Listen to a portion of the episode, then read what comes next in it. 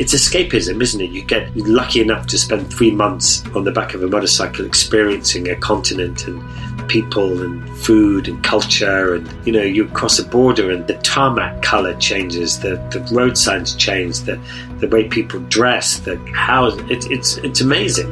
And you get to see all of that on the back of a motorbike. Join explorers and travelers on their journeys and discover distant places and fascinating cultures from the highest peaks and densest jungles into the heart of adventure this is Unfolding Maps with Eric Lawrence.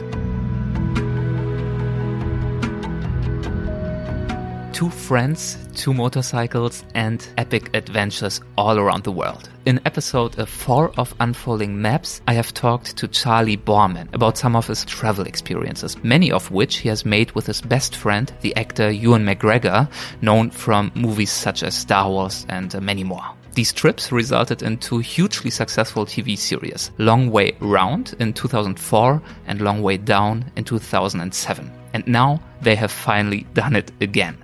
Their new show, Long Way Up, depicts their ride from Patagonia in Argentina through South America and North America all the way to Los Angeles. It will be available on Apple TV Plus from September 18th, 2020, globally as an Apple original adventure series. In this episode, Charlie shares some of the memories from the trip and he also reveals some of the unique challenges Ewan and he faced because of making the whole trip and its 21,000 kilometers through 13 countries on electric motorcycles. Please enjoy our conversation. Hi, Charlie. Welcome back to Unfolding Maps. It's uh, great to have you back.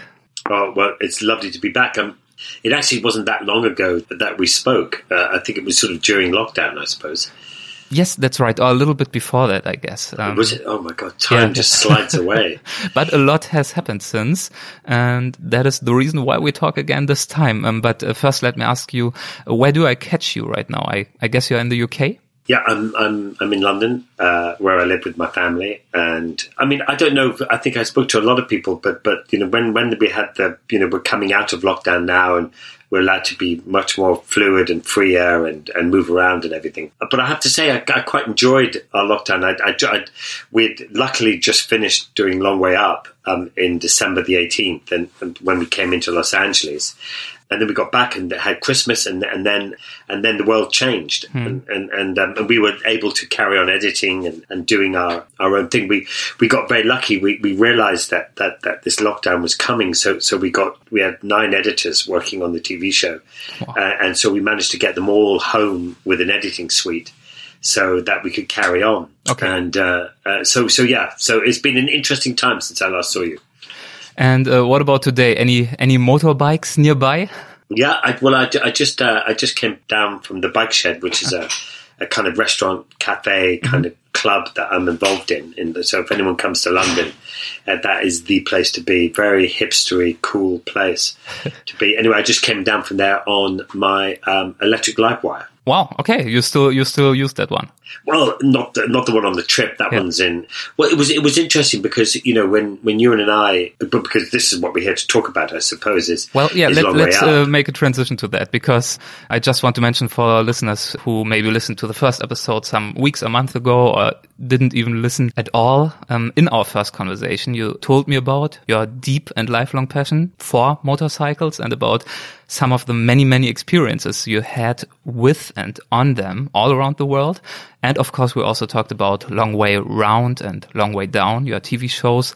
And uh, at the end of our conversation, you said, let's make a deal that whenever the next one comes out, we'll talk again. And well, back then yeah. we couldn't really reveal what the next one would be the next show for uh, contractual reasons, but uh, that has changed now, and uh, that enables me to finally ask the question: What is the next one? You already briefly mentioned it. Yeah, well, well, I suppose I'm sitting here because um, we became went in collaboration with Apple TV Plus to make an original TV show with them. Um, so, so we have our Russ Ewan and myself, the four of us who have done Long Way Round and Long Way Down together, we got together again and, and did Long Way uh, Long Way Up, and um, and that's coming out on the 18th of September, of, you know, this month. Um, and uh, I think they're going to put three episodes out, and then one a week after that. Eleven all in all, so quite Eleven a, all in all, yeah, quite a lot of material. hours. I know, yeah, exactly. As if, uh, as if one wasn't enough. But so when we spoke, we were we were in the middle of editing, but but and I, but I couldn't talk about it. But yeah, so now I'm here. We can talk about it and, and, and talk about the experience of, of Long Way Up. It was quite funny. I was talking just to a, journalist earlier and, and I was laughing and he said, you know, why did you start in South America in, in winter? And because uh, it was really cold when we started. I mean, we had to delay the, the start of the TV show because there was blizzards and, hmm. and big snowdrifts and, and stuff like that. And we said, well, you know, we said, well, the reason we, we started down there was because we, we've done long way round. We did long way down. So we had to do long way up. So we had to start from the bottom. So it was purely just because of the name of the show. Yeah, you, you really ran there. out of titles, right? yeah, ran out of titles. And, and we didn't really think it through properly, you know, yeah. because I don't think anyone, and we, people kept saying, oh, you really, you want to start in September? Really? And we go, well, yeah, but that's sort of spring, isn't it, in the southern hemisphere? But um, I can safely say that spring does not arrive in the southern hemisphere, the bottom of Argentina, until much later. And I think it was the uh, worst winter you caught since 1994. So also a little bit of bad luck involved. Yeah, no, exactly. And anyway, anyway but but and, and, and I think it was it's been a long time since Long Way Round. Oh, a long way down. It's been almost 13 years. And you and I had always spoken about doing another one, but, but you know, life and, and work and everything gets in the way of, of, of lots of things. And, and Ewan moved to the States and, and, and I was living over here and, and we kind of sort of drifted apart a little bit, mostly because of the, of the, of the Atlantic Ocean. And when Ewan was working over here, I was always traveling somewhere around the world and, and we, we just never, we kept missing each other and so in, in, in that way, we our relationship just sort of sort of kind of slid along. And then back in 2016, when, when I spoke to you about it before, I had this big motorcycle crash and really messed my legs up, and and that took a long time to get back. So it took a good couple of years to be able to start walking again properly. And and I was stuck in London, and, and Ewan was coming had coming over to work, and we saw a little bit more of each other. Then he came and stayed in my house, for started off for about a week and then ended up he was living here for about a month, mm-hmm. which was fantastic. And and you know, as, as, best friends do, if you haven't seen each other for a long time, you, your your relationship just starts again where it left off. And so we just carried on, and our whole relationship has been based on talking about motorbikes. so our, our, first conversation we ever had was talking about motorcycles. And, and anyway, so we started talking about that, and we we both thought, you know maybe it was time to do another another long way and long way up, and something we'd always spoken about. And neither of us have spent any time really in South America or Central America. So we did that, and then we got Russ and Dave over to sort of talk about it, the our producers. business partners, yeah. producers, and um, and then Russ said, "Have we have we thought about um, electric?" And we thought, you and I thought, "Oh, hang on a minute, electric," and, and I don't. I don't think the initial idea of going electric was an ecological or a, a sustainable thing at the beginning. Mm-hmm. It, it, was. It was like, oh, okay. Well, you know, we did the last two with petrol, and, and you know, what would make the next one different? And and nobody had really done it before. And, and as it turned out, uh, for a reason, right?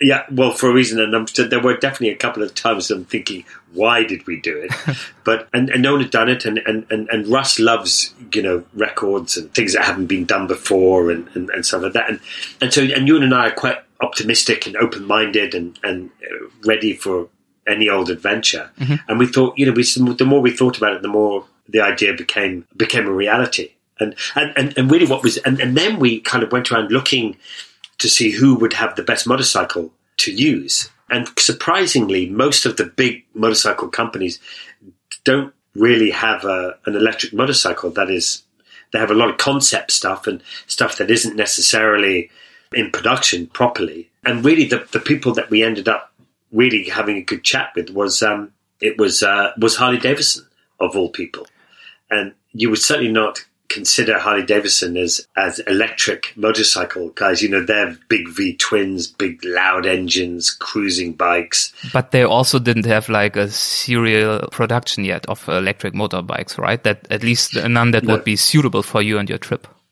No, no, they, they, didn't. I mean, they've been working on the Livewire for about six years, yeah. developing it, and it was, you know, it was them and, and, and probably Zero were the only two real companies that had something that was usable And then we, when we spoke to Harley Davidson, they were super enthusiastic, and and we said, look, could we be able to make it a bit more adventure looking and a bit taller, and and be able to go on lots of different places, you know, dirt and gravel and road and all this kind of stuff. And then they came back with this most amazing vehicle and they they put a new front end on, made it taller. They put big suspension on the back. They put panniers so we could carry stuff on the bikes. And suddenly they they built two bespoke adventure bikes. And then and then we decided that we thought, well, it'd be good idea if, if we had two electric pickup trucks. So we picked up uh, As support uh, vehicles, yeah support vehicles, yeah, uh, for for Russ and Dave, and, and and we thought that'd be a good idea to do electric. So then we went to Rivian, which hadn't really built a car yet either, and said, "Would you get involved? Would you want to get involved?" And they said they would get involved, and so they accelerated and built two prototype pickup trucks. So, so we, there we were in September in the bottom of Argentina with with two prototype Harley Davidsons, two prototype pickups, and and then you and I had realised that we'd only actually spent about two and a half hours on the Harley Davidsons in total. That's all we'd ever ridden them. So we'd, we'd never really charged them. We didn't know how far they would go. We didn't know how long they would take. We didn't know what speed to go. We didn't know, you know, our mathematics as neither of us were very good at school. So um, it, it, was uh, it was a challenge, and it, it was in the middle of winter, uh, the worst since nineteen since the nineteen nineties or nineteen seventies, whenever it was. So it, it was it was it was it was it was a big learning curve yeah, a big learning curve. And I, I, mean, you had plenty of time to learn because the route you would eventually cover was uh, 13,000 miles long or 21,000 kilometers. It yeah. went all the way from the very south of Southern America to Los Angeles. So yeah, quite a bit of time to really uh, get a feeling oh, for these machines. Yeah. But also, of course, on the other hand, not such a lot of time for learning because of course, if you run out of power, even on the first day, it's already pretty shitty. So it's not really the case that you really can ease into the trip. So in how far did changing to electric motorcycles impact the trip as compared to, to your previous projects? Sure. I mean, I think I think when we when we decided to go electric, electric, we didn't really want it to change. We wanted still wanted the freedom. We wanted to camp. We wanted to do all the things that we normally do. And I think from the when we got to Argentina, we started to realize that maybe that wasn't going to be so much the case. That you know, we would need each night, we would need power to recharge. And there's no, you know, in South America and Central America, there are no fast chargers. And so, so that was a challenge. And, um, and so then we, we, we got, um, along with Rivian, Rivian partnered up with a company called Enel who put chargers every hundred miles on our route hmm. so that, uh, so that people can now do the same route as us and, and charge. Yeah. So they, they remained there after your trip. Yes, so they're still there now, and but then that was good for the Rivians, but not for the Harleys. Couldn't get a fast charge with Phase Two, where Harleys need Phase Three for a fast charge. So we could get a charge from them, but not uh, not fast. So so that was the thing. And then we realised that when it's really cold, the electric motorcycles don't travel as far when it's cold. You know, the batteries don't like cold weather. So that was a learning curve. But was what was interesting when we finally got going after all these delays and, and, and, and cables and worrying about how it was going to work and would it work? I mean, at one stage we were thinking, well, it's just, it's, we just can't do it at one stage, you know. Mm-hmm. But so we went off on the first day, got the break in the weather, and we and we headed out. And it, that was probably the only day that went to plan. So we, we left we found those charges that we put in, which was by a bakery. We, we sat and had some lunch and chatted to the guy, and he was a really interesting guy. Got a got a top up, and then headed off to where we were going to stay that night. And the hotel that we stayed in, you could just plug outside, super easy. And we thought, okay, this this could work. Mm-hmm. And then every day after that, the plan never worked.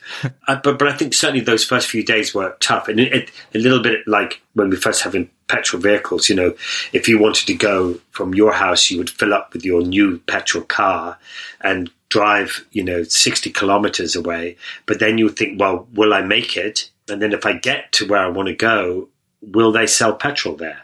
You know, and would I get back? because there was no infrastructure. So, and then slowly petrol infrastructure came around and now you can get it everywhere. Mm. But, but, and, and I think the same thing's happening for electric now, you know, uh, it, it, it's almost there completely, but it just takes a little bit more time and, and it'll be there. But, you know, for our journey and our adventure, it was hilarious. You know, we'd arrive in places in the evening to plug in and, and you know, Ewan would plug his bike in, in, in one in one plug, I'd plug it in the other and, and the whole of the youth hostel or B&B would go dark. the power would be cut off and then we'd have to redo it and then we'd have to find other plugs and, and, and sometimes you would plug into plugs that were just hanging off the wall and you know with these little cables going into the wall and you, you would put put the plug in and you would hear all this fizzing noise you know like and it would charge and you would be thinking you know and it was one of the greatest feelings in the world was was to plug in and get a charge. So uh, i guess you also uh, ran out of power uh, a few times? Uh, I, I never went out of power, but okay. but Ewan and I'm, I'm, not saying anything here, but Ewan ran out of power twice. Now he says it's it's. I paid Harley to, to do something to his motorbike, but but to, I to think I'm good. just okay. a better rider, yeah. you know. but no, yeah, we, we a couple of times ran out, and and a couple of times got really close to to running out. But then we had other times where there was one time where we, we were in Peru and we'd gone to see Machu Picchu up in the up in the Andes, and, and we were just coming down, heading towards Lima, and we got to one of the highest points. We we're at fifteen thousand feet. Uh, I don't know what that is in, in meters. It's pretty high. High. and then we went we went from from fifteen thousand feet all the way down to sea level and went down the whole way and took us like three and a half, four hours to get down to sea level.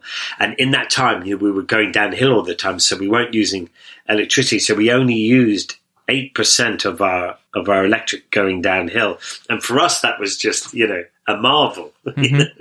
and then Ewan still ran out that day, I think. But anyway, I'm not telling stories.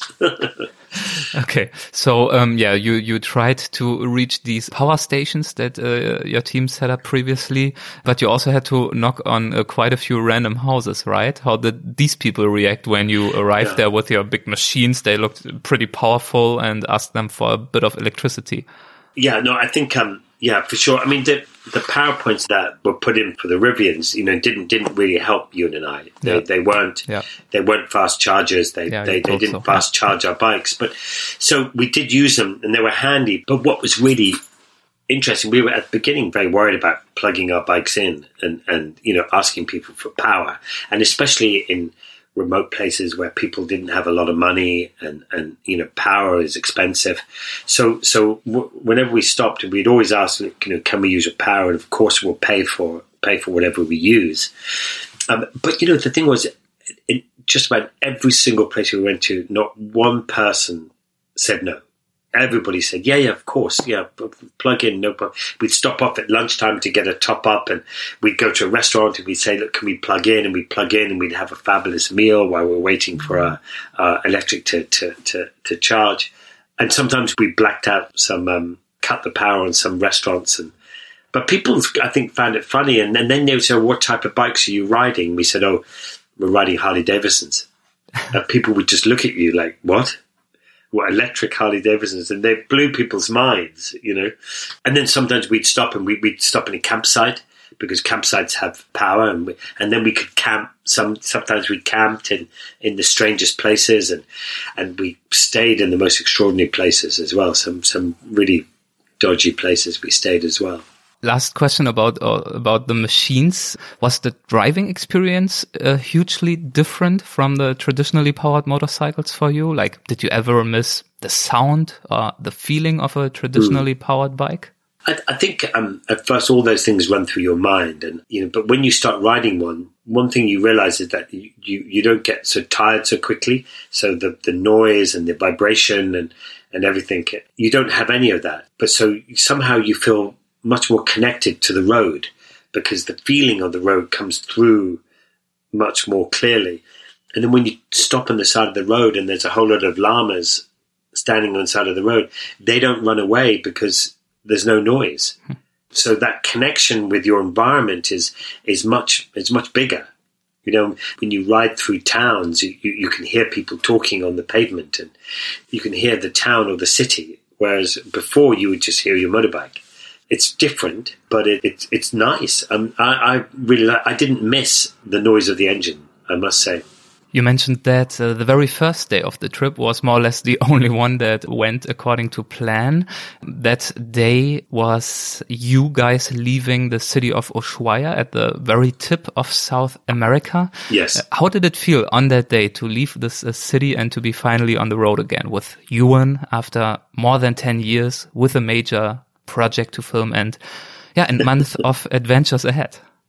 Yeah, no, for sure. I mean, it, it, you know, and by the time we finally got down there and got our heads around the charging and the cables and what you're going to take and what you weren't going to, you know, all that kind of stuff. And then it was super cold, so we were wearing just about everything that we, we had and then you start getting really sweaty because you you haven't left yet, and then someone hands you something that you forgot, and then you think, oh god, where am I going to put that? And I've got no more room, so you're you're quite stressful. So by the time we actually left, that feeling of relief, you you were relieved that you were going. It was like, ah, oh, okay, here we go, you know. And we had Claudio with us, um, cameraman, you know, who's an amazing cameraman, Claudio von Planta actually Count Claudio von Planta, and he was with us, and we and we were going off in this adventure, and it felt very natural and very comfortable. And you, there you are riding off with your friend, and and it was that thing that Ewan said one day. He said, I think on day two or something like that. He said, "Oh, he said, you know, Charlie, I'm just following you, and it's just so nice to follow your back again." You know, and and you get used to that shape of that person being in your mirror or being in front of you, you know, and, and it's a nice it's a nice feeling to be off on a big adventure with your with your best friend again. It was it was lovely, it, and, and it's just so nice to finally get going. Was there anything uh, skill wise, you know, apart from all the electricity stuff, or or mentally even that you had to get into again, that you had to learn again about traveling this way? I think when you when you when you travel again, you know, you get used to you have to get used to moving again every day. You know, so you travel somewhere, you unpack, you, you sleep, you, you get up again and you decide where you're going to go. Because we never really, we never really knew where we were going, really, and never really could never remember the names of the towns. And the Spanish was terrible. We couldn't remember people's names. And, I mean, it was just, you know. So we would sit there and having breakfast, saying, "Okay, well, look, we can. Let's see if we can make it to here." That's what we would do and then something would always happen, you know. But but I think it takes a little bit of time to get used to that movement again. And then, funny enough, when you finish a long journey, it, it, you have to get used to not moving again. Yeah. Yeah. You know, and, and I remember when I was in Los Angeles and I met my wife and children, and we got to Los Angeles, and we were going to spend two or three days and four days in Los Angeles, and then fly home. And and the first day, I think it was on the 18th, on the morning of the 19th, of December, I woke up in a panic because I'm thinking, oh Christ, I'm I'm, I'm late. Uh, I've got to get downstairs. We've got to move again. And I kind of woke up with that feeling, and then realized that, that my wife was lying beside me, and that and that the trip was actually over.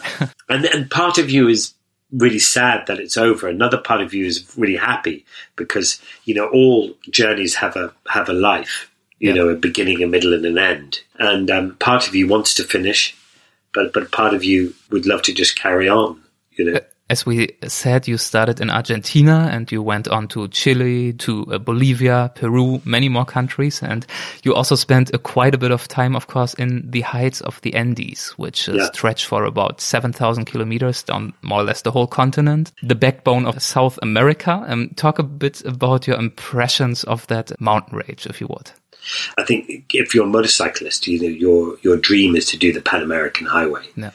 You know the South America, Central America, Mexico, and you know you kind of dream about it and dream good dreaming going through the, the, the, big plains of Argentina, the Pampas and the, and the Gauchos, and, and, and all this, and then popping into Chile and, and then up through Peru, and, and, and all the way, always always crossing and hovering around the Andes, and and it was beautiful, and it really was kind of it, it, it lived up to all uh, expectations. I mean, I, I think if I if you had to push me as to which part I, I enjoyed the most, I, I, would say I would say Colombia just blew my mind and such a cool place. And, and we didn't quite spend enough time there because you know we had to get around the Darien Gap. You can't drive through the Darien Gap or ride through the Darien Gap, and so we we, we took a, a plane and a boat and, and the boat was hilarious. We we finally got to, to get this boat. We were going to go up the coast and stop in a couple of towns that, that, that you can't get to by road. And there are no roads to get there. And so we, so we arrive with the bikes to put them on, on this boat to go up the coast. And, uh, and they showed us a picture of this really nice boat that we, we had rented. And, and we got there and then they said, okay, this is your boat. And we all looked at it and, and this boat was blue. And the boat they showed, the boat they showed us in the picture was green and this blue one was pretty was pretty old. It would be the polite word of saying what it was like. And we said, no, no, no, no, that that is the wrong boat. You, you and then I saw the, the, the boat that they took a picture of up, you know, four boats away. And I said, no, that's our boat. And they go, no, no, no, no, no, this is your boat, you know. And then what are you going to do? Argue? Because, you know, you're just not going to get the boat. Anyway, so we have this hilarious time of getting these these these bikes on the boat, and, and you know you know what it's like in South America and Africa and places like that. People just manhandle huge heavy things and just chuck them onto the boat. You know, there's there's no graces, and, and you're sitting there going, oh, "That's my boat, my bike. Be careful, please." But uh, anyway, got on the boat and had this amazing journey on this this boat. It was just anyway. You'll have to see the episode. It's Yes. it's it's very funny. But So, um, I mean, there are many moments like this, even in the one of the very first episodes when you try to catch this ferry and Ewan runs out of battery oh yeah, yeah. and he has to hold on tight onto one of your support cars and yeah, being pulled by the car to reach the ferry. It uh, also looked a little bit uh, precarious, I have to say. Yeah, they were they they were already there, and, Yeah. and we were because Claudio, Ewan, and I usually travel alone together, and um, and we, Ewan just said I'm not going to make it. He just ran out, but he ran out like a kilometer or less than a kilometer away from the from the boat. Like 10 minutes before it was supposed to leave. Yeah, yeah. Well, it was supposed to have gone. I Yeah. mean, we were begging them to stop and hold that hold for us. So, uh, yeah, so so so we did that. But uh, but then Colombia and, and Costa Rica was Yeah. amazing. I mean, just amazing. You know, they don't have a military. Uh, the money they spend that you would spend on the military, they spend on renewable energy. 90% of their energy is renewable. The first light bulb that ever turned on in Costa Rica was renewable energy. Hmm. and just such a cool place. And then we went to Panama. One of my dreams was to see the Panama Canal.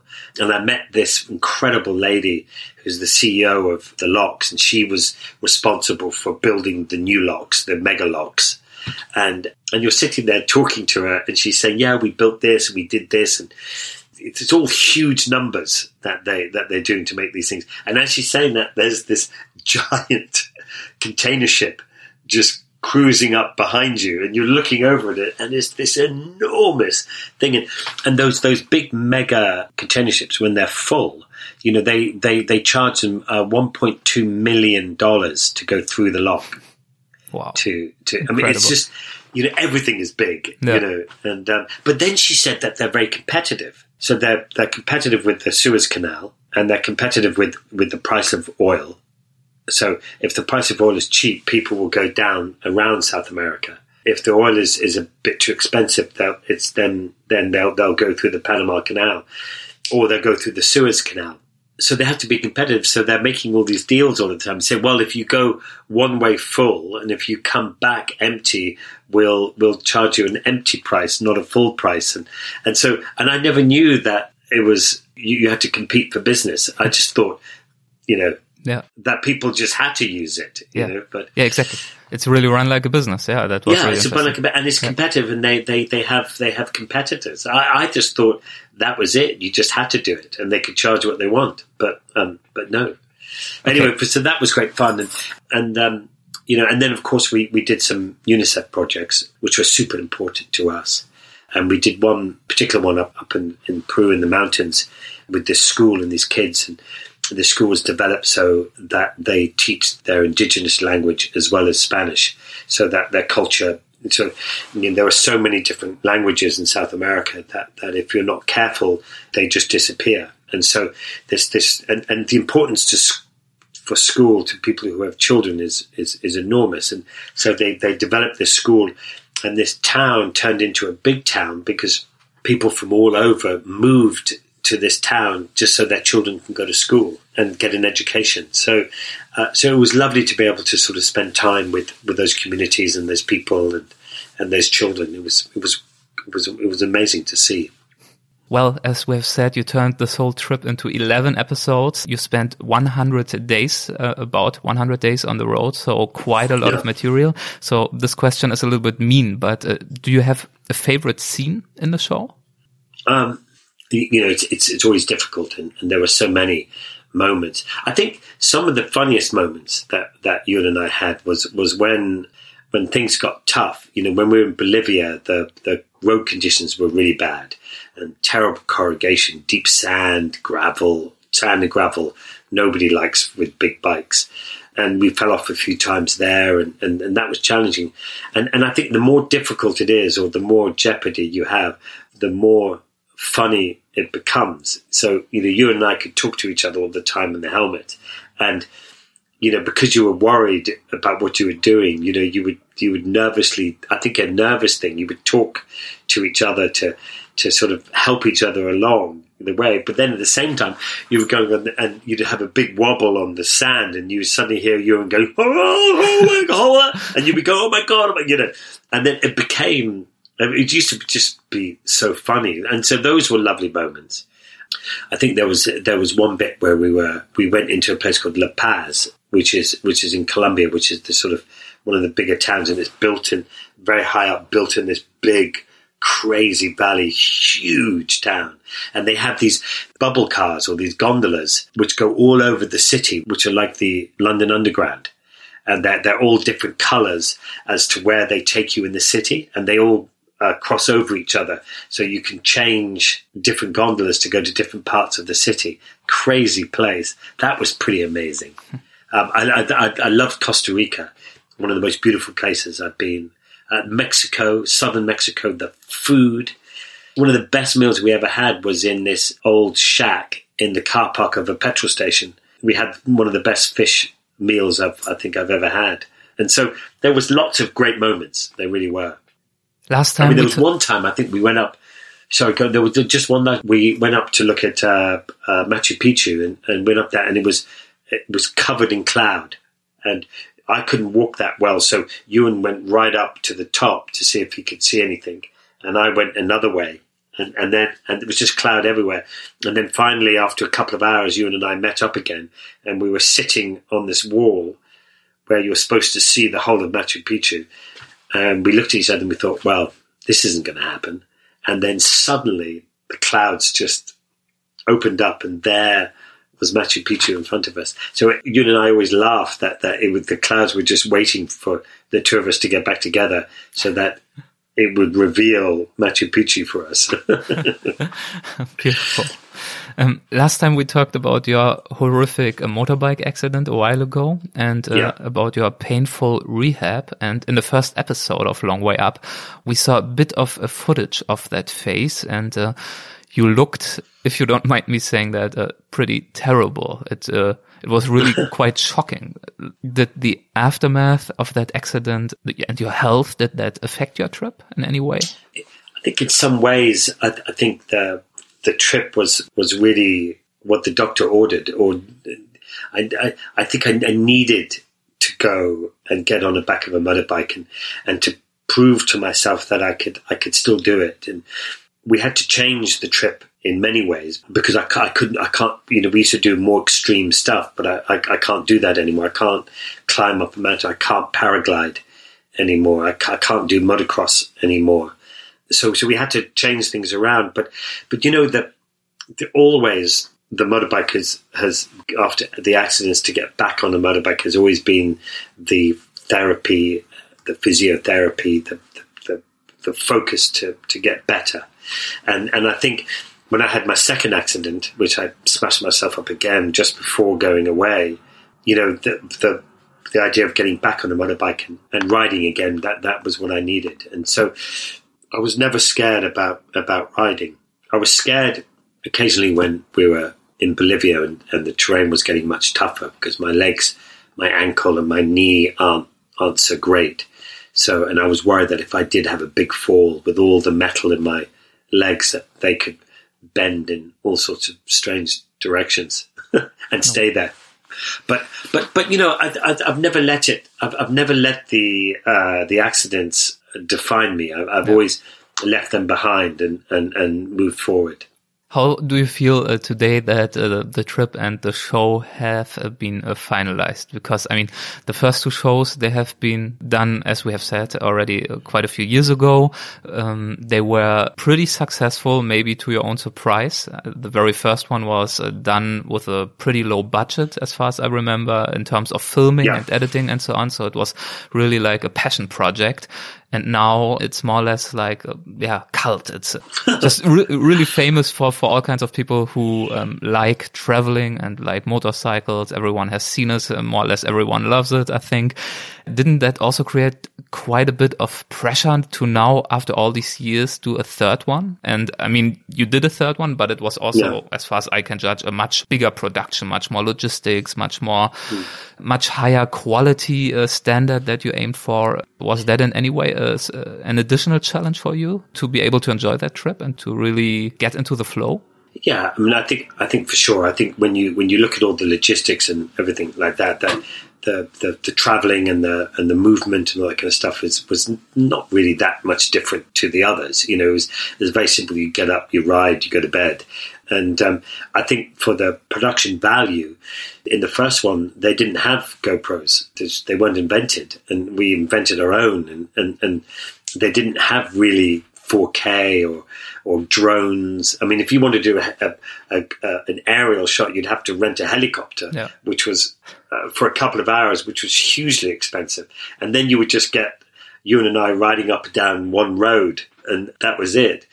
And so now, you know, with Claudio, he came with his camera, but he came with his drone that he he he had in his tank bag on his petrol tank, and it's 4K. And so the technology now you can make you can film it so much easier. We had these little Osmo, little Osmo, little cameras that you hold, stabilizing cameras that we use so much of in the in the in the filming, and, and you could ride along, holding it uh, with this incredible footage. Yeah, so, it just makes the footage more um, yeah stable. It's a, like a stabilizer, yeah, right? Yeah, stabilizing cameras, and and and so that part of the technology was brilliant because we could embrace the smallness of it yeah. and, and make a much, much better TV show for not much more effort, really.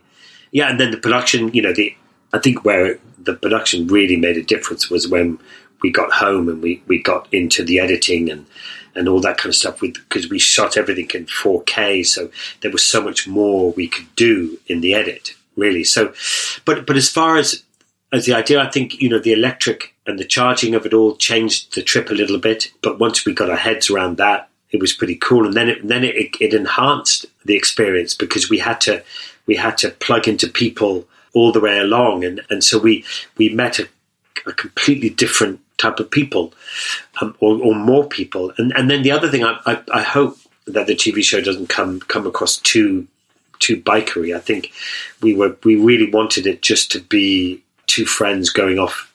We, we use motorbikes, but it could be bicycles or bus or a, or a car or whatever that somebody wanted to use. So I hope I hope it's it's inclusive. I hope, and um, and I think of course all of us hope that you know people will be entertained. You say it's about uh, two friends going off to an adventure, and Ewan and you have been friends for quite a while now. Nevertheless, would you say that this trip has done something for your friendship? I think for sure. It, I think it.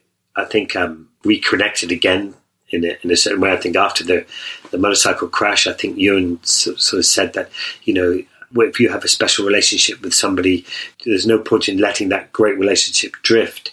So I think it's brought us much closer together again, like we were before.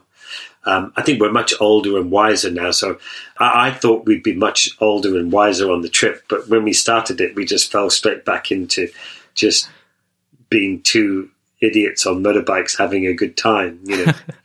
um, which was refreshing, and I loved it. And it's, it's escapism, isn't it? You get lucky enough to spend three months on the back of a motorcycle experiencing a continent and people and food and culture and you know, crossing borders. You know, you cross a border and and the tarmac color changes, the the road signs change, the the way people dress, the how it, it's it's amazing, and you get to see all of that on the back of a motorbike. And then people, the one thing that I will always take away from all these trips is is the people that you meet, and you know, the world is a far safer, nicer place than you know North America or Europe. Try to convince you that you know those there are lesser places, and they're not. They're great places and great cultures and great people, and, and, and people live differently and have different philosophy and different ways of life, and then they're they're different to us in Europe and America, but they're not wrong. They're just different and wonderful, and I think we all need to respect everybody and let people be what they want to be. Well, that was a very, very uh, nice departing word, I would say. Thank you so much for telling us about these experiences, Charlie. Thank you.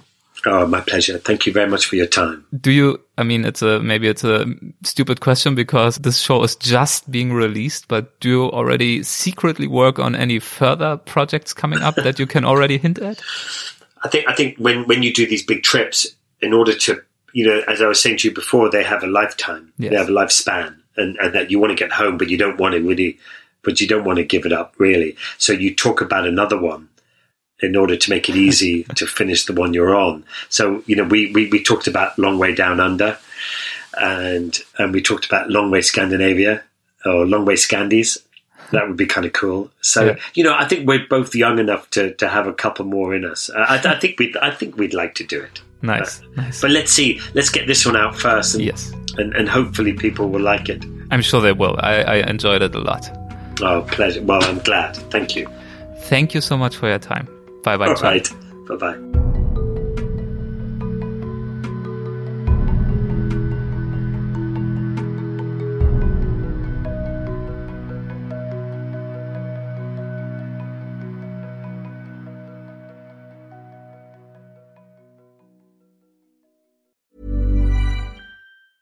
Planning for your next trip?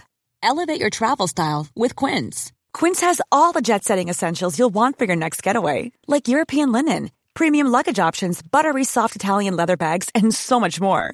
And is all priced at 50 to 80% less than similar brands. Plus, Quince only works with factories that use safe and ethical manufacturing practices. Pack your bags with high-quality essentials you'll be wearing for vacations to come with Quince. Go to quince.com slash pack for free shipping and 365-day returns.